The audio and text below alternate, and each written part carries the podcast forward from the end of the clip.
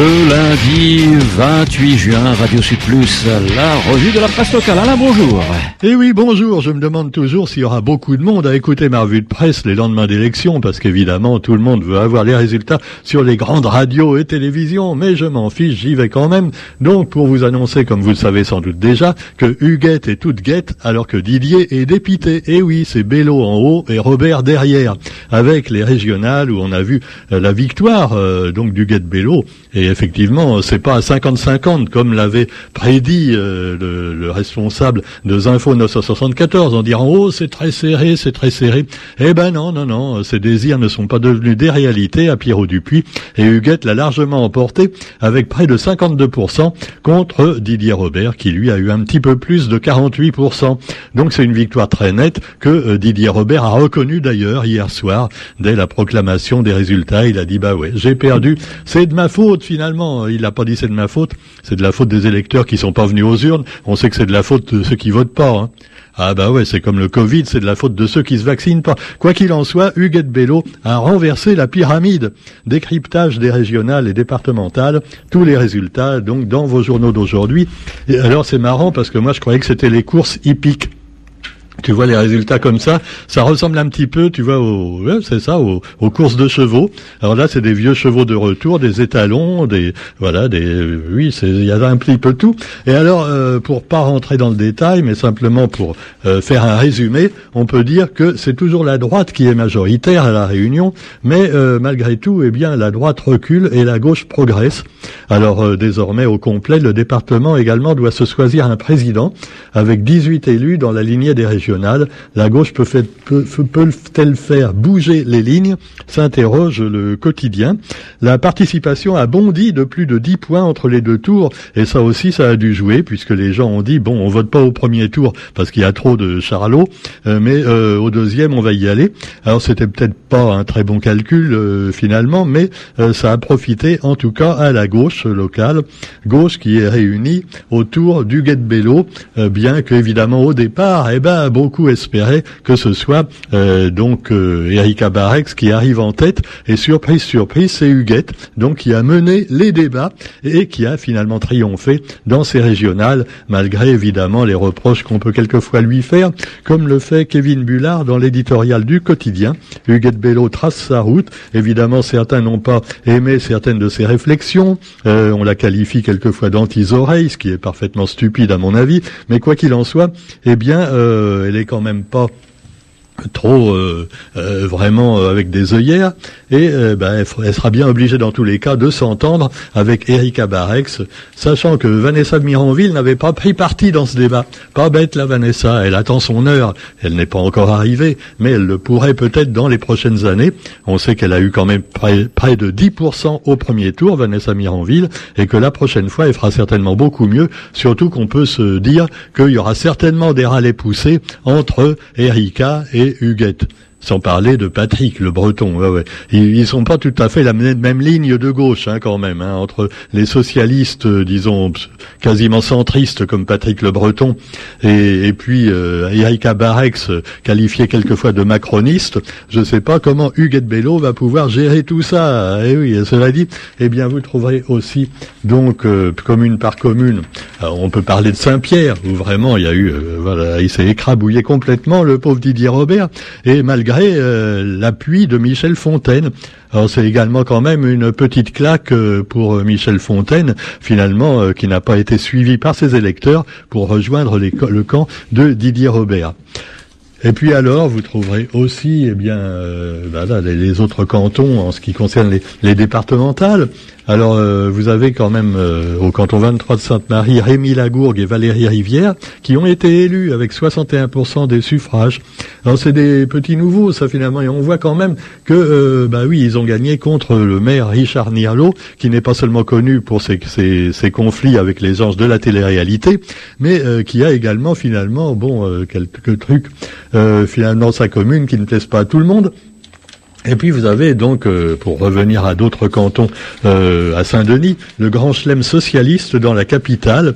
Alors ça, c'est en ce qui concerne les cantons, donc les départementales, parce qu'on a vu qu'à Saint-Denis, eh ben, Erika Barex, là, la gauche, euh, a quand même pris une claque par rapport à Didier Robert au niveau des régionales. C'est Didier Robert qui arrivait en tête, finalement, parce que la maire de Saint-Denis n'a peut-être ne s'est peut-être pas occupé suffisamment de sa commune. Hein. C'est ce que certains lui reprochent. De toute façon, maintenant, c'est son remplacement donc qui, prendra la mairie de Saint-Denis, puisque euh, probablement elle va devoir, je ne sais pas si elle peut cumuler d'ailleurs conseillère et, et, maire. Hein. Ah peut-être plus ça va s'arranger comme ça, parce que pour l'instant, on rappelle quand même justement le nouveau conseil régional. Évidemment, c'est Huguette Bello en, tête de liste numéro un, et en deuxième, ce n'est pas Erika Barek, c'est Frédéric Maillot. Alors Frédéric Maillot, euh, voilà, c'est un petit jeune euh, avec des lunettes, une coiffure un peu de footballeur avec un chignon et une barbe. Voilà, euh, voilà, on, dirait une publicité pour Alain Afflelou, mais c'est pas ça. Donc oui, Huguette Bello et Frédéric Maillot, donc le binôme, on peut le dire, pour les régionales. Erika n'arrive qu'en troisième position, voilà, médaille de bronze, et puis Patrick Boulevard en quatrième position sur cette liste. Alors on peut quand même citer quelques autres. Stéphanie Poigny-Toplan, euh, le numéro 5, euh, Patrick Le Breton 6e, euh, Nadine Gironcel 7e et Jean-Hugues Ratenon 8e. Et oui, Jean-Hugues, voilà qui est là. Alors vous avez également tous les autres, vous verrez leurs photos, et puis également l'opposition. Alors donc en rouge, vous avez euh, donc l'équipe des rouges, Huguette Bello, et l'équipe des bleus, Didier Robert.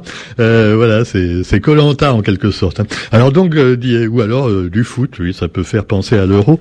Alors Didier Robert, évidemment, dans le nouveau conseil régional pour l'opposition, accompagné de Sandrine Aonienne, de Jacques Waro, bien connu au tampon, et puis quelques autres. Alors on peut citer quand même pour rigoler Michel Vergos, dont on se demande ce qu'il fout dans l'opposition à la gauche parce qu'il était quand même socialiste avant, tu vois, Michel Vergoz. C'est un petit peu comme Patrick Le Breton, on ne sait pas ce qu'ils sont réellement ces gens-là, tu vois. Moi, je me méfie quand même beaucoup de ces gens qui sont au centre, à gauche, à droite, on ne sait plus trop. Jean-Louis Lagourgue, qui, quand il ne casse pas les noisettes de l'écureuil, se retrouve dans euh, l'équipe du nouveau conseil régional de l'opposition. Jean-Jacques Morel ou la cuisse, le fameux avocat qui défend les causes plus ou moins perdues des hommes politiques véreux, et puis également euh, bah, d'autres qui vous sont présentés. Donc dans cette liste, voilà, voilà. Donc cela dit, c'est le désarroi dans le camp Robert et la fièvre du dimanche soir dans le camp Bello, comme le titre le quotidien. Euh, au quartier général Saint-Marien de Didier Robert, le suspense anxieux a laissé place à un silence pesant au fur et à mesure que les résultats actaient la victoire du Bello au second tour. Après l'arrivée du président sortant, des cris d'indignation et des larmes se sont joints aux remerciements. Voilà, alors Didier Robert, sportif, a dit bah, il faut respecter le choix des réunionnais. Enfin, des réunionnais, soit dit en passant, euh, heureusement qu'il n'a pas ajouté, comme l'ont fait certains, le choix euh, de, disons, on va dire, un tiers ou un quart des réunionnais. Hein, parce qu'il y en a quand même les deux tiers qui n'ont pas été votés du tout. Hein. Ou alors les votes blancs qui sont pas très nombreux, 2%.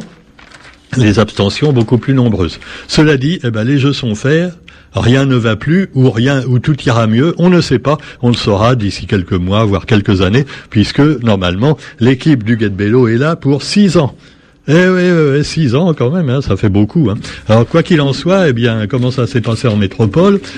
Eh ben là aussi, c'est une veste mémorable pour la majorité présidentielle, avec la République en marche, alliée au MoDem, plus de, un peu plus de 6% euh, des votants, donc 65%, 65,8%, donc près des deux tiers d'abstention en métropole, deux tiers d'abstention hein, aux élections, aux résultats nationaux. La gauche a remporté 30, près de 35%, la droite près de 39%, hein, euh, la droite, euh, c'est-à-dire les républicains, et puis les centristes, UDI, les centristes. C'est pas la même chose que le Modène. Non, non, c'est un peu comme euh, le Breton et Vergos, tu vois, tu sais pas trop. Hein. C'est centre, mais centre droit, centre gauche, euh, ça dépend, ça dépend des élections. Bon. Et puis vous avez le Rassemblement national qui a finalement fait moins que certains le pensaient.